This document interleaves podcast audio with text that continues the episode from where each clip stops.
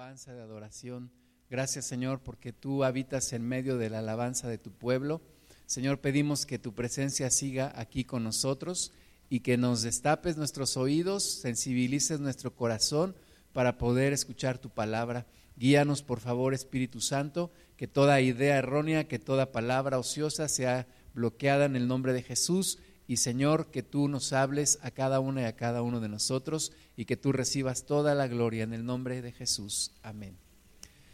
Vamos al, Éxodo, vamos allá al Pentateuco, Éxodo capítulo 14. Te recuerdo un poquito la historia que está por allá en Génesis, que nos habla de José y de sus hermanos, los hijos de Judá, eh, perdón, los hijos de, de, Jacob, de Israel, y cómo, cómo ellos en un momento dado fueron introducidos a Egipto porque recuerda, los hermanos de José lo habían vendido como esclavo y entonces eh, lo llevaron a Egipto, ahí José pasó por un montón de pruebas y finalmente él es puesto como, como segundo de a bordo, segundo del faraón, la nación más importante del mundo, pero con un propósito. El propósito de Dios era salvaguardar al pueblo de Israel, entre otros muchos propósitos. Dios tenía ese propósito.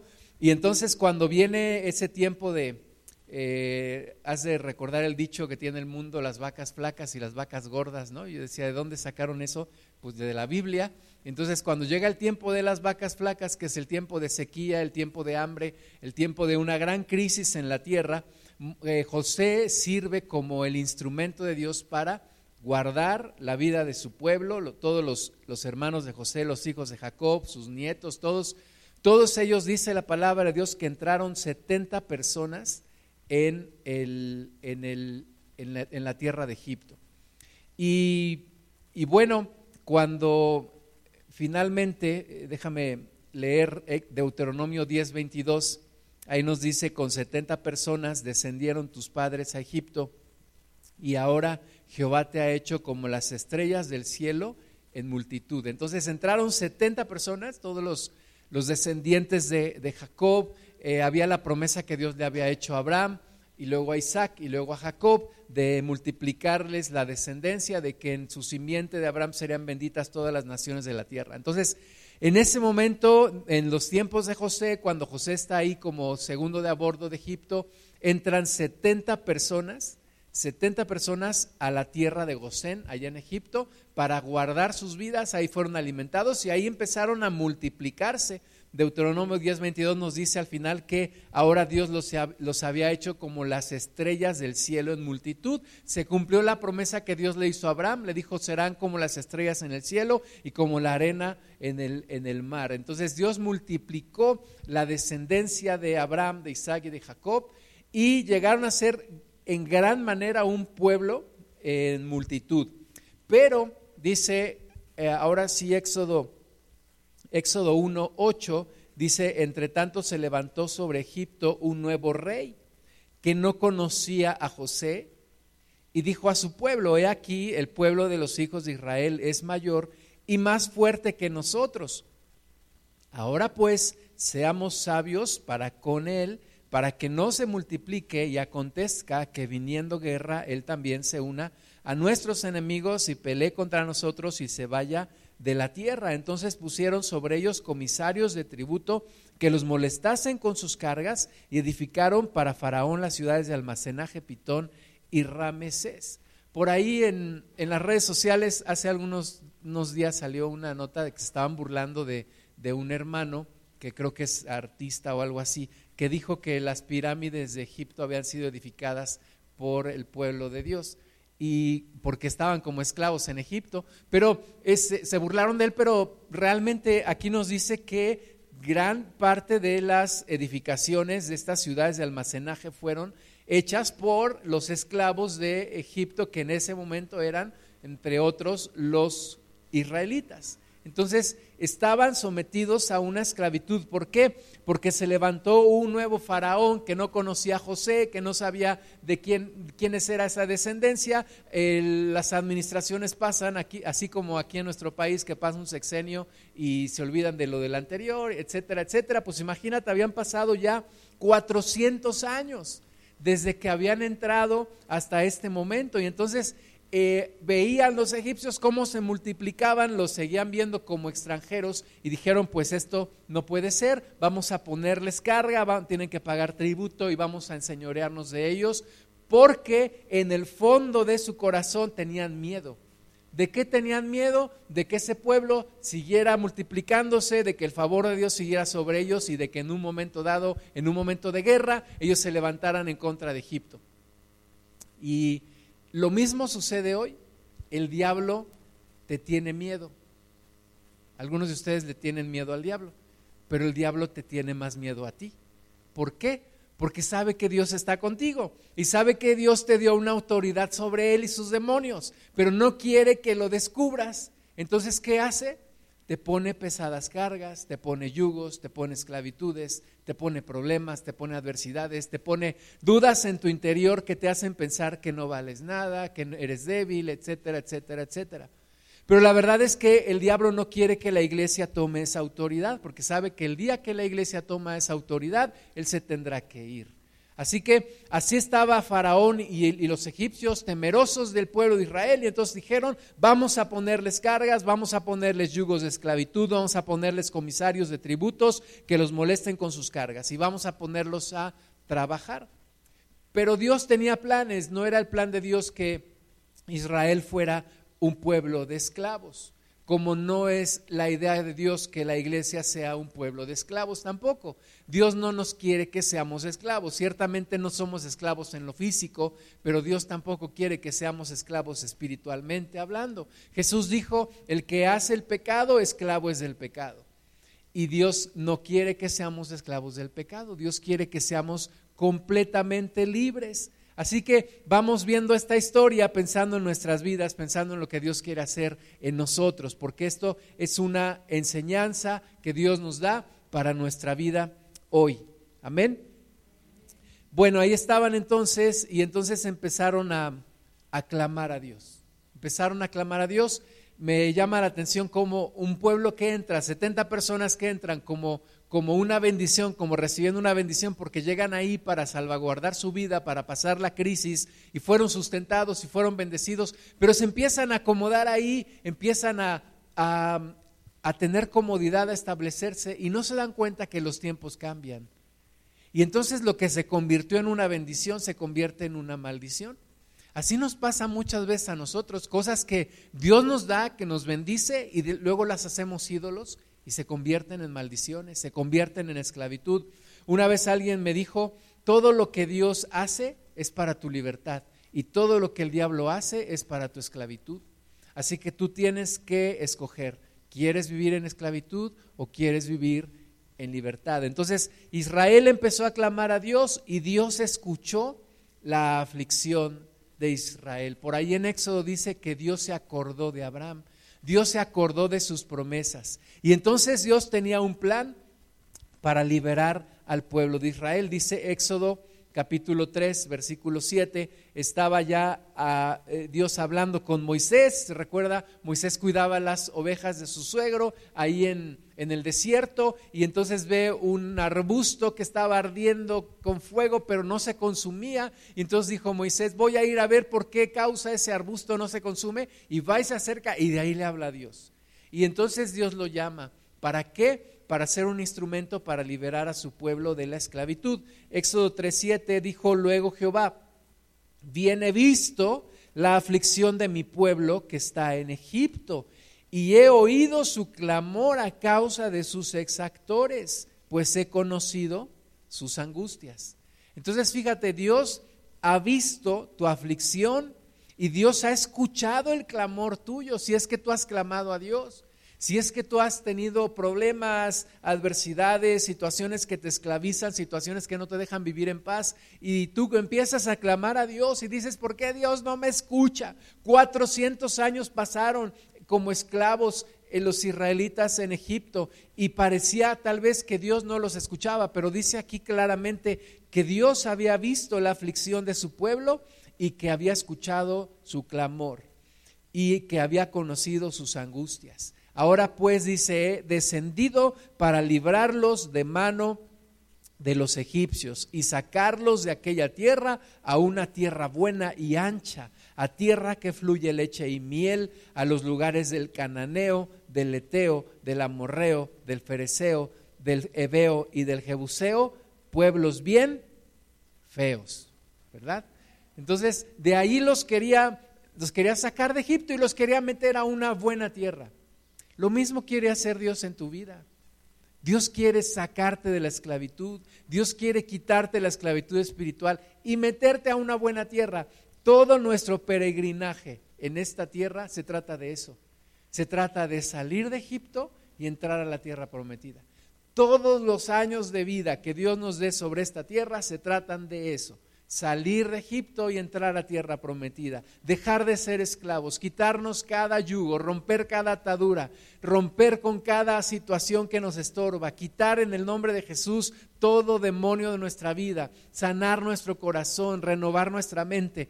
Es una gran tarea, por eso nos lleva todo el tiempo de nuestro peregrinar aquí en la tierra, pero es lo que Dios quiere hacer en tu vida. Dios no quiere que sigas siendo la misma persona. Dios no quiere que sigas siendo el mismo hombre o la misma mujer de siempre. Dios quiere cada día que seas más libre, cada día ser más libre, cada día ser más transformado, cada día ser más como Cristo. Ese es el propósito de Dios. Nuestro Moisés se llama Jesús. Jesús es ese Moisés que hace esta obra, sacarnos de Egipto, meternos a tierra prometida. Espíritu Santo es la persona que nos va transformando y que nos va ayudando y que va con nosotros. Así que ese es el llamado, ese es el propósito, ese es el objetivo, ser libres, ser completamente libres. Y tú puedes decir como dijeron los judíos, le dijeron a Jesús, pues libres de qué si nosotros somos hijos de Abraham, somos libres, no. Ya te viste cómo reaccionas con ira, con inseguridad, con miedo, con incredulidad, con envidia, con lujuria, todo eso que nos, nos acecha, nos corroe, nos hace personas esclavas, todo eso es lo que Dios quiere quitar de nosotros. Cada una y cada uno de nosotros sabe en dónde estamos parados. Tú sabes con qué estás batallando, yo sé con qué estoy batallando. Dios sabe cuáles son nuestras aflicciones y de ahí nos quiere sacar Dios y meternos a una tierra que fluye leche y miel, a unos lugares espirituales de pastos verdes, de aguas de reposo, de una persona plena, de una persona libre, de una persona transformada. Todo lo que el diablo hace es para esclavizarte y todo lo que Dios hace es para hacerte libre. La gente del mundo no lo entiende así. Tú le hablas de, Cristo y te dice, no, yo no me quiero esclavizar, ir a la iglesia y leer la Biblia, llorar todo el tiempo. No, es que realmente estás esclavizado, pero no te das cuenta. Lo que Dios quiere es liberarte, lo que Dios quiere es hacerte libre, lo que Dios quiere es que seas la persona que Él pensó que serías, como Él quiso crearte. Eso es lo que Dios quiere hacer en tu vida. Y ese es el propósito que debemos de conocer y que debemos de perseguir. Dios sigue hablando con Moisés, Éxodo 3.9 el clamor pues de los hijos de Israel ha venido delante de mí y también he visto la opresión con que los egipcios los oprimen. ¿Tú crees que Dios está contento con que el diablo te oprima? ¿Tú crees que Dios está feliz con viendo cómo los demonios te atormentan? ¿Cómo los demonios te roban tu vida? ¿Tú crees que Dios está feliz viendo a una persona, has visto a un adicto a las drogas en las calles, tirado, vomitado, todo mal. ¿Tú crees que a Dios le agrada que los demonios lo opriman? Porque Dios nos creó no para ser esclavos, sino para ser señores. Lo dice Génesis, que enseñoremos sobre los peces del mar, sobre las bestias, sobre, sobre todo. Dios no nos creó para ser esclavos, nos creó para ser libres. Entonces dice aquí, yo he visto la opresión con que los egipcios los oprimen y no me gusta. Leo ahí en entre líneas Dios diciendo, no me gusta eso, no está bien, no es lo que yo pensé, no es lo que yo disfruto, no es algo que yo disfrute. Y Dios no disfruta viéndote sufrir. Hay un pensamiento equivocado dentro de la religión en México que dicen, es que yo mi dolor se lo ofrezco a Dios. No, es que tú no le puedes ofrecer tu dolor a Dios porque Dios no se agrada con que estemos sufriendo, ¿verdad? Ciertamente pasamos por pruebas y tenemos que sufrir, pero no es que Dios nos quiera ver sufriendo. Yo veo a, mis hijos y veo como en momentos pasan por pruebas y la pasan mal. Y no es que yo esté feliz viéndolos sufrir. Sé que tienen que pasar por ahí, pero mi oración es que tengan victoria. Como dice la palabra, que posean la puerta de sus enemigos, que tengan victoria, que sean libres. Y eso es lo que Dios quiere en ti y en mí. Por eso Dios le dijo a Moisés, versículo 10, ven, por tanto ahora y te enviaré a Faraón para que saques de Egipto a mi pueblo, los hijos de Israel. Dios envía a un Moisés que sabía lo que era la esclavitud porque él mismo vio a los egipcios maltratando a los hebreos y él se dolió de tal manera que mató a uno de ellos. Y entonces Dios toma a un hombre que sabe lo que es vivir en la esclavitud aunque él no fue esclavo, pero se dolió de su pueblo. Por eso Jesús vino a la tierra para ver cómo vivíamos, sentir, porque dice la Biblia que él lloró con, la, con el dolor y se compadeció porque dijo son como ovejas que no tienen pastor. Y entonces Jesús sintió el dolor de vernos en esclavitud y por eso el Señor se paraba de muy temprano, se iba a acostar muy de noche, liberaba a los endemoniados, sanaba a los enfermos, consolaba a los que estaban solos, a los rechazados, porque Dios no le gusta vernos así. A Dios no le gusta vernos viviendo mal. A Dios no le gusta vernos viviendo en esclavitud. ¿A qué padre le gusta que sus hijos sufran? ¿A qué padre le gusta que sus hijos tengan problemas? ¿A qué padre le gusta que sus hijos no den una y que no les vaya bien en la vida? A Dios no le gusta que estemos en esclavitud. Así que después de estar ahí convenciendo a Moisés y Moisés, no, Señor, pero ¿a quién estás mandando? Yo creo que te equivocaste. Y Dios hablándole y dicen, tú vas a ir, yo estoy contigo. No, pero yo no sé hablar, soy tartamudo. Y Dios le dice, mira, tu hermano Aarón te va a servir como instrumento. Todo lo que yo te diga, tú se lo dirás a Aarón y Aarón se lo dirá a Faraón y al pueblo. Y entonces va, Moisés se encuentra con Aarón y van delante de Faraón. Éxodo 5, versículo 5.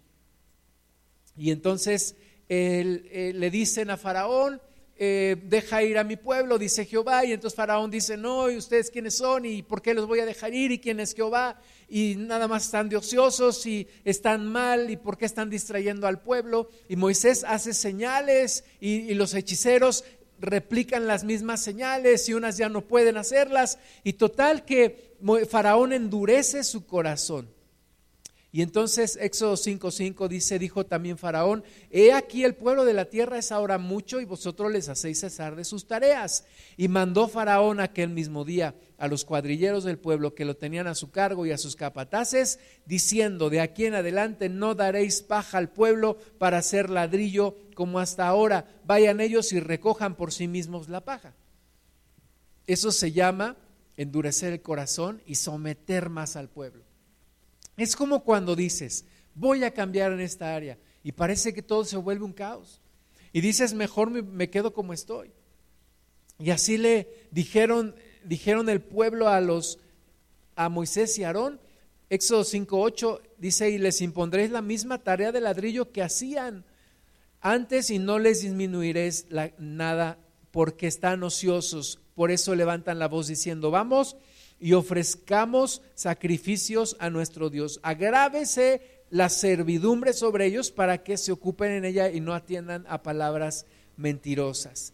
Cuando estás cerca de la libertad es cuando más problemas te vienen.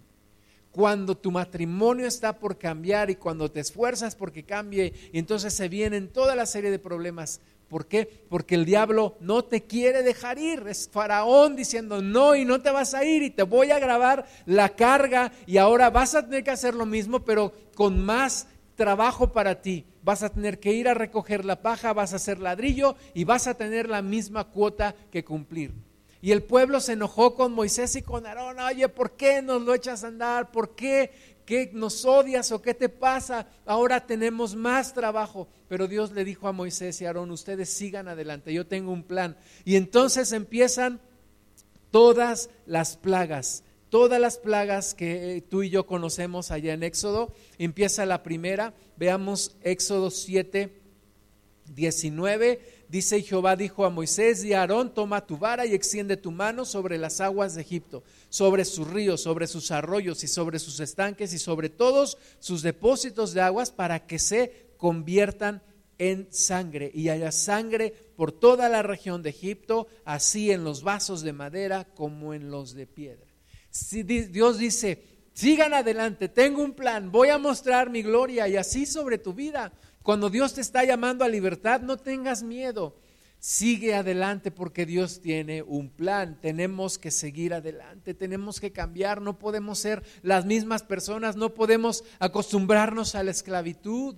Tenemos que ser libres, tenemos que aspirar la libertad espiritual.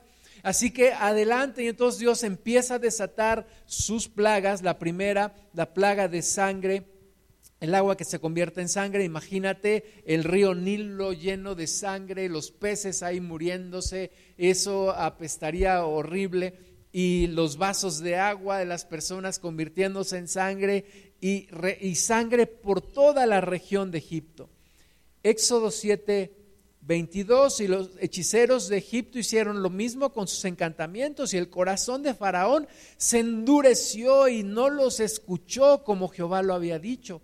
Y Faraón se fue a, su casa y no dio atención tampoco a esto. Y en todo Egipto hicieron pozos alrededor del río para beber porque no podían beber de las aguas del río.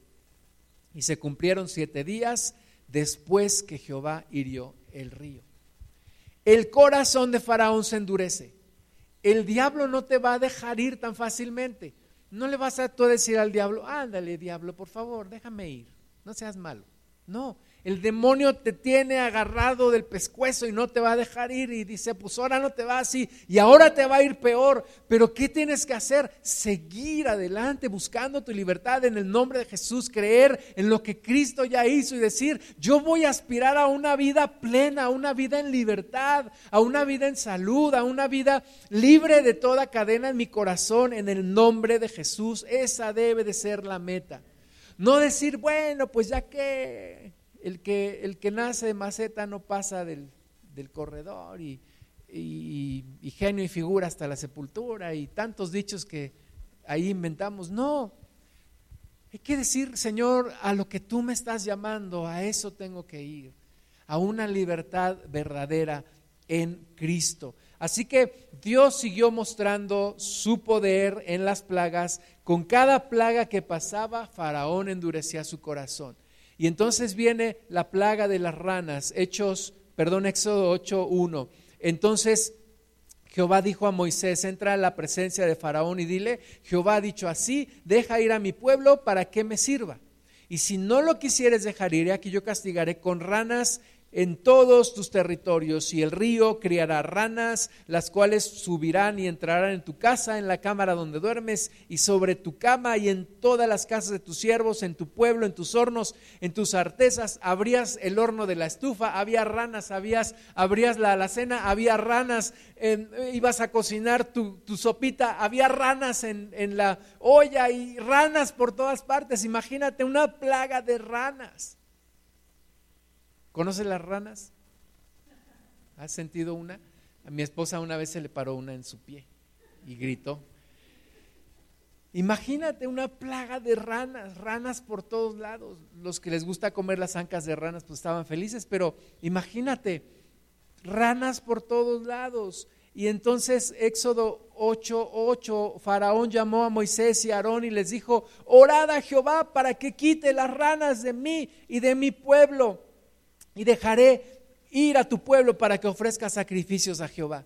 Y dijo Moisés a Faraón, dígnate indicarme cuándo debo orar por ti, por tus siervos y por tu pueblo, para que las ranas sean quitadas de ti y de tus casas y que solamente queden en el río. ¿Y qué crees que le dijo Faraón? ¿Cuándo quieres que quite las ranas? Le dijo Moisés. ¿Y Faraón qué dijo? Mañana. O sea, así muchas veces así somos. Ay, mañana, mañana voy a cambiar, mañana que quite las ranas, mañana iguanas ranas, ¿verdad? ¿Y por qué mañana? Bueno, pero esa es otra predicación, como dicen. Entonces, y, pero quitó las ranas y otra vez Faraón endureció su corazón. Así en cada plaga, Éxodo 8:15, pero viendo Faraón que le había dado reposo, endureció su corazón y no los escuchó como Jehová lo había dicho. Y así pasaron, tú puedes leer ahí en Éxodo, la plaga del agua eh, convertida en sangre, las ranas, luego vinieron los piojos, luego las moscas, luego plagas en el ganado, luego úlceras, luego granizo, luego langostas, luego tinieblas, y luego los hechiceros le dijeron a Faraón, Faraón, ya déjalos ir, no estás viendo que ya el país está destruido completamente. Pero Faraón seguía, como dicen, montado en su macho. No, no los voy a dejar ir. Pero la última plaga que Dios envió, la muerte de los primogénitos, eso hizo que finalmente salieran de Egipto. Éxodo 11:1. Jehová dijo a Moisés, una plaga traeré aún sobre Faraón y sobre Egipto, después de la cual él os dejará ir de aquí y seguramente os echará de aquí del todo. ¿Y cuál fue esa plaga? Dios le dijo a Moisés y Aarón, van a instruir al pueblo para que tomen un cordero por familia, lo van a sacrificar, esta es la Pascua de Jehová, lo van a observar por 14 días, lo van a sacrificar, van a tomar la sangre en un lebrillo y la van a poner en los postes de las ventanas y de las puertas. Y entonces yo enviaré a mi ángel, dijo el Señor, para herir a los primogénitos de los egipcios. Pero cuando el ángel vea la señal en esa puerta, en esa ventana, ahí el ángel no pasará. La Pascua en inglés se dice pass over. Over quiere decir pasar por encima. El ángel de Dios no iba a entrar en esas casas en donde, en donde estaba la sangre como señal, sino que iba a pasar de allí e iba a herir a todos los primogénitos de Egipto, desde los de Faraón hasta los del siervo más bajo. Y así lo hizo, así lo hizo. Éxodo 12:13, y la sangre os será por señal en las casas donde vosotros estéis, y veré la sangre y pasaré de vosotros, y no habrá en vosotros plaga de mortandad cuando hiera la tierra de Egipto. Y esa fue la señal, y esa fue la plaga, y esa fue la obra que finalmente permitió al pueblo salir y dejar de ser esclavos. Y es un símbolo de lo que Cristo ha hecho, porque ese cordero que tenía que ser sacrificado por familia y esa sangre que era puesta en, los postes y en las ventanas y en los postes de las puertas, representa la sangre del cordero de Dios, la sangre de Cristo y la sangre por medio de la cual tú y yo podemos salir de la esclavitud de Faraón. Podemos salir completamente, dejar de ser esclavos, salir de Egipto. Es, es la obra por medio de la cual legalmente, hablando espiritualmente, hablando, podemos dejar de ser esclavos del diablo y de sus huestes. Hay una película, te la recomiendo, se llama El corazón del hombre, es una película cristiana y te muestra muy gráficamente cómo el diablo somete a esclavitud de la humanidad y cómo Cristo viene a liberarnos. Primera de Corintios 5, 7 dice, limpiaos pues de la vieja levadura para que seáis nueva masa, sin levadura como sois, porque nuestra Pascua, que es Cristo, ya fue sacrificada por nosotros. Así que celebremos la Pascua, celebremos, perdón, la fiesta, no con la vieja levadura, ni con la levadura de malicia y de maldad, sino con panes sin levadura de sinceridad y de verdad. Nuestra Pascua ya fue sacrificada, nuestro Cristo, el Cordero de Dios, el Cordero Santo ya fue sacrificado, la sangre está puesta sobre tu frente, espiritualmente hablando, la sangre del Cordero no está en, en los postes de tus puertas o de las ventanas de tu casa, está en tu frente, la sangre del Cordero. Y esa sangre es una señal para el diablo. Ya no tiene más potestad sobre nosotros, aunque Él nos quiera hacer pensar lo contrario. El diablo ya no tiene potestad sobre ti. Ya no lo tiene, te quiere volver a meter en esclavitud y te quiere con, con sus trampas y artimañas y estratagemas te quiere someter, pero tú no te tienes que dejar engañar. Tú tienes que decir, mi Pascua ya fue sacrificada, así que soy completamente libre. Puedo aspirar a una completa libertad y puedo caminar cada día en una libertad en Cristo. Amén. Porque nuestra Pascua ya fue sacrificada y por esa Pascua somos liberados. Así que regresando a la historia de Egipto, cuando amanece aquel día, aquel primer día que iba a marcar el primer día del año para el pueblo de Israel, eh, todos se espantan porque en cada hogar había un muerto, en cada hogar el primogénito estaba muerto y entonces Faraón se alarma y manda a llamar a sus gobernantes y a sus hechiceros y les dice, corran a este pueblo o todos vamos a morir. Y entonces Israel toman las joyas, las, el oro y todo y salen con ganado, con oro, con todo y salen hacia el desierto, hacia la tierra prometida. Así estamos nosotros saliendo. Y tú dices, pero salí de Guatemala para entrar a Guatepeor, ¿verdad? Voy a un desierto. No, no vas a un desierto, vas a la tierra prometida vas a la tierra que fluye leche y miel. Oye, pero va a haber problemas, sí, pero va a haber victoria. Pero va a haber lucha, sí, pero va a haber victoria. Pero es que el, diablo nos va a perseguir, sí, pero Cristo va con nosotros. Amén. Así que hay que seguir, hay que continuar. Cuando finalmente salen los israelitas de Egipto, entonces eh, Faraón como que se arrepiente y dijo, ¿qué? ¿Cómo, ¿Cómo que los dejamos ir? Y entonces van tras ellos. Van tras ellos. Ahora, Dios tiene un plan y dice, miren, mira Moisés, no vamos a llevar al pueblo directamente atravesando la tierra de Canaán, porque no quiero que se espanten con las guerras que van a haber. Y no quiero que se espanten y digan, mejor nos regresamos, así que los vamos a ir guiando, van a atravesar el mar y van a atravesar el desierto. Y entonces imagínate cuando el pueblo de Israel va caminando ahí en el desierto y de repente ven el mar enfrente y ven a los egipcios atrás. ¿Qué dices? O me ahogo o me matan. ¿Qué vamos a hacer? Y entonces le reclaman a, a Moisés, Éxodo 14, 10, y cuando Faraón se hubo acercado, los hijos de Israel lanzaron sus ojos. Y he aquí que los egipcios venían tras ellos, por lo que los hijos de Israel temieron en gran manera y clamaron a Jehová y dijeron a Moisés, no había sepulcros en Egipto que nos has sacado para que muramos en el desierto. ¿Por qué has hecho así con nosotros que nos has sacado de Egipto? ¿No es esto lo que te hablamos en Egipto diciendo, déjanos servir a los egipcios? Porque mejor nos fuera servir a los egipcios que morir nosotros en el desierto. Y hay un dicho mexicano que dice arrajarse a su tierra, ¿verdad?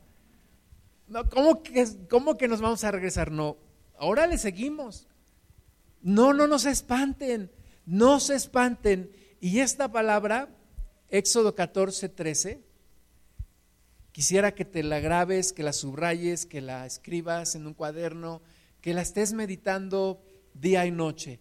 Moisés dijo al pueblo, no temáis, Estad firmes y ved la salvación que Jehová hará hoy con vosotros, porque los egipcios que hoy habéis visto, nunca más, para siempre, los veréis.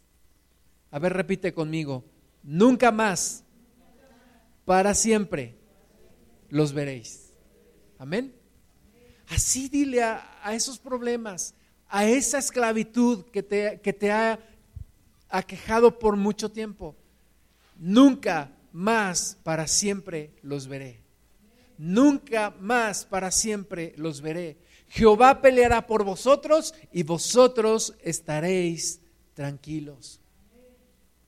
Tenemos que seguir adelante hasta que llegue el momento en el cual problema tras problema, adversidad tras adversidad, algo que te ha molestado por mucho tiempo, un día Dios te dirá, mira, ve bien a estos egipcios porque es la última vez que los ves. Es la última vez que los ves. ¿Cómo me acordé yo de esta palabra cuando salí del hospital el mes de diciembre? Y yo decía esta palabra, nunca más voy a volver a ver este cuarto donde estoy internado y esta cama en donde estoy acostado.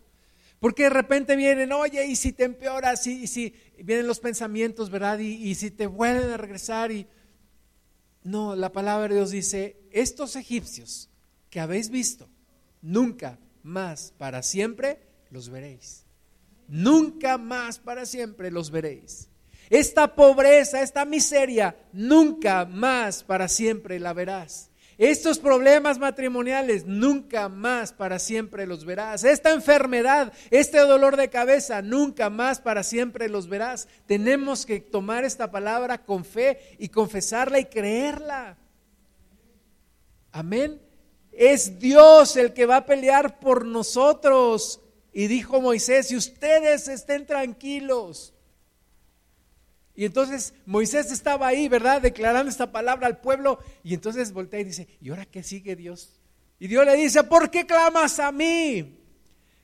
Éxodo 14, 15. ¿Por qué clamas a mí? Di a los hijos de Israel que marchen, que sigan adelante. No regresen, sigan adelante. Y tú alza tu vara y extiende tu mano sobre el mar y divídelo y entren los hijos de Israel por en medio del mar en seco. Y he aquí yo endureceré el corazón de los egipcios para que los sigan. Y yo me glorificaré en Faraón y en todo su ejército, en sus carros, en su caballería. Y sabrán los egipcios que soy Jehová cuando me glorifique en Faraón, en sus carros y en su gente de a caballo. Tú y yo tenemos que ser personas de fe personas de fe que enfrentan sus problemas en el nombre de Jesús y con fe. Y diciendo, estos egipcios que has visto ya nunca más para siempre los verás. Es la última vez que te veo, demonio. Es la última vez que te veo, porque te vas en el nombre de Jesús. Porque se acaban estos problemas en el nombre de Jesús. Así que veme bien porque es la última vez que me verás. ¿Sabes qué le dijo Faraón a Moisés? Estaba harto de ellos y les dijo, salgan de mi presencia porque nunca más los quiero volver a ver. ¿Y sabes qué le dijo Moisés? Veme bien porque es la última vez que me ves. Y de hecho fue la última vez. Pero no como pensaba Faraón, sino de acuerdo a los planes de Dios. Estos egipcios que salieron persiguiendo a Israel, Sabemos la historia, Dios desbarató sus carros, estaban ellos en medio del mar también porque Dios abrió el mar y ellos entraron también en medio del mar persiguiendo a los israelitas. Cuando los israelitas salen del mar, entonces Dios empieza a desbaratar sus carros, ellos empiezan a llenarse de pavor y dicen, Dios está peleando por ellos, regresémonos. Cuando empiezan a tratar de regresar, el mar se vuelve a juntar y ahí quedaron ahogados. Y de ahí sale el canto, cantaré a mi Señor por siempre, su diestra es todo poder. ¿La has cantado? Echó a la mar quien los perseguía, jinete y caballo, echó a la mar. Amén. Lara, lara, la, la, lara, lara, la, la. Amén. Creo que la cantaron hace ocho días o no. ¿Sí? Amén. Así, hermanos, no es nada más para cantarlo aquí, es para vivirlo.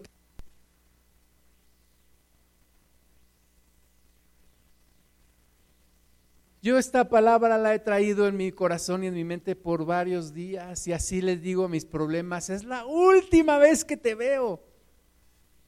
Porque estos egipcios que hemos visto, para nunca más los veremos, nunca más. Éxodo 14:30, así salvó Jehová aquel día a Israel de la mano de los egipcios e Israel vio a los egipcios muertos a la orilla del mar.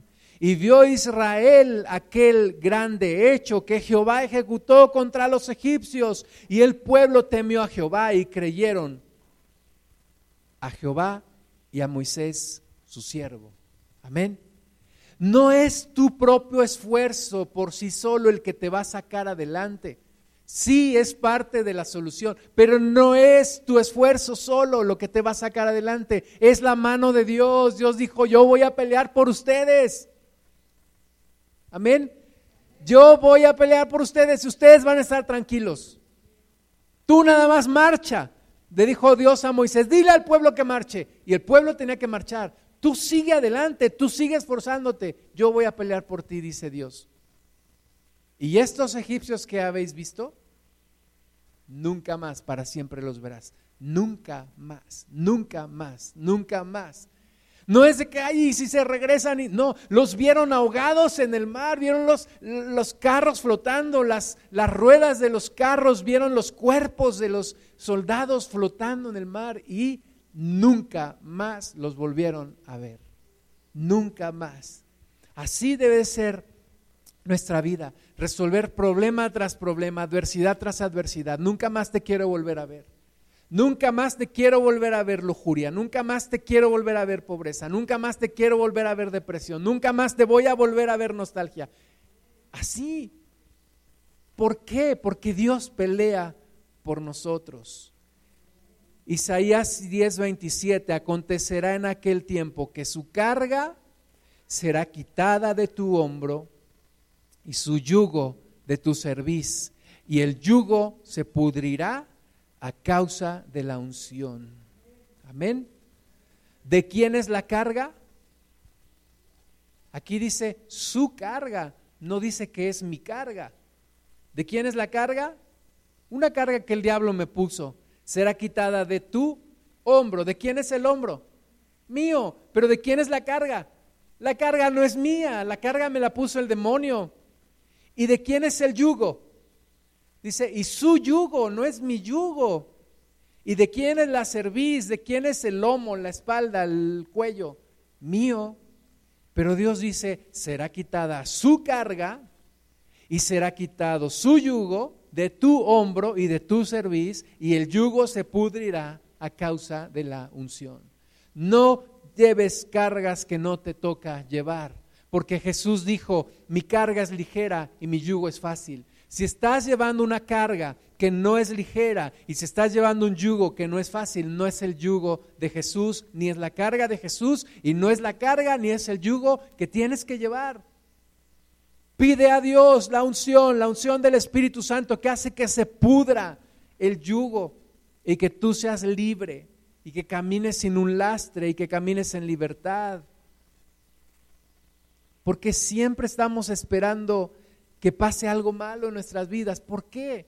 Tenemos una herencia, una herencia que nos viene de, y, y, esto no tiene nada que ver con la política ni con el presidente, pero nos viene de España y, a España le viene de Arabia. Porque los musulmanes dicen que la vida es una tragedia y que la vida es un dolor.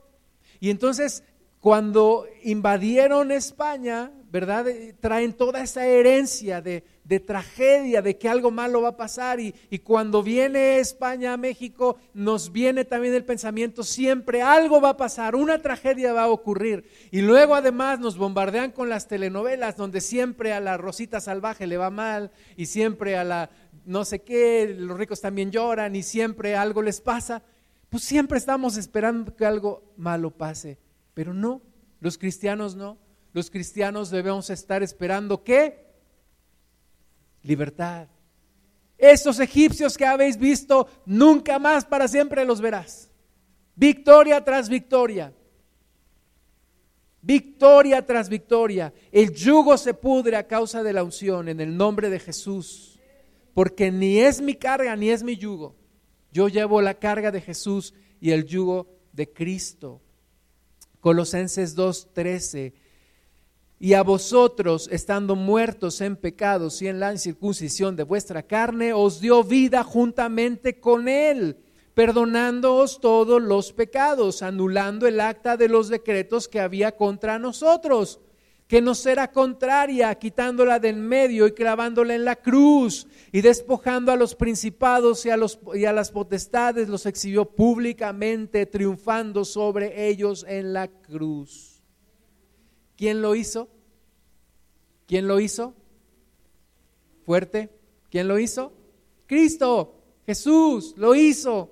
Ya lo hizo, no lo va a hacer, ya lo hizo, ya anuló el acta de decretos que había contra nosotros, ya quitó del medio eso que había en contra nuestra, ya exhibió a los principados y potestades, ya los despojó de nuestras vidas y ya triunfó sobre ellos en la cruz. No es que lo va a hacer apenas, es que ya lo hizo. Así que tú y yo podemos vivir diferente, podemos vivir en libertad, podemos tener paz en nuestro hogar, podemos tener tranquilidad en nuestro corazón. No es de Dios el que estés siempre viviendo en amargura, en preocupación. No, Dios quiere libertad en tu corazón. Y pagó el precio y el cordero fue sacrificado por eso. Juan 8:36, así que si el Hijo os libertare, seréis verdaderamente libres. Amén. Si el Hijo os libertare, seréis verdaderamente libres. ¿Libres de qué? Del miedo, de la enfermedad, de la inseguridad, del estrés, de las deudas, de los conflictos familiares, de la depresión, de la soledad, de la falta de identidad, del exceso de trabajo, de la ansiedad, del afán. Y ahí súmale todo lo que nos quiere esclavizar. Faraón se presenta hoy como todo esto y nos impone cargas pesadas y yugos y nos quiere hacer la vida infeliz. Pero Dios ha venido para que tengamos vida. Jesús ha venido para que tengamos vida y vida en abundancia. Amén. Así que Gálatas 5.1, estad pues firmes en la libertad con que Cristo nos hizo libres y no estéis otra vez sujetos al yugo de esclavitud. No aceptes ningún yugo que no sea el yugo de Cristo sobre tu vida. Vamos a ponernos de pie, vamos a orar, tú vas a traer a tu mente todo aquello que te está aquejando, que te está molestando, que te está lastimando, que es un lastre en tu vida, tú y Dios saben qué es. Y le vas a decir en el nombre de Jesús, te vas a ir de mi vida. Te vas de mi vida en el nombre de Jesús porque estos egipcios que he visto hoy, nunca más para siempre los veré. En el nombre de Jesús, estas cargas, estos yugos que traemos, Señor, hoy delante de ti y que no son tuyos y que tampoco son nuestros, pero el diablo nos los ha puesto. En el nombre de Jesús, en el nombre de Jesús, decláralo, abre tu boca y di, en el nombre de Jesús, nunca más para siempre los veré. Me deshago de ellos en el nombre de Jesús, los reprendo en el nombre de Jesús. Toda cadena, toda esclavitud, todo yugo, lo reprendo en el nombre de Jesús. Solo acepto la carga de Cristo, el yugo de Cristo sobre mi vida en el nombre de Jesús, completamente libre. Levanta tus manos y di, porque si el Hijo me libertare, yo seré verdaderamente libre. Amén. Gloria a tu nombre. Dale un aplauso a Jesús.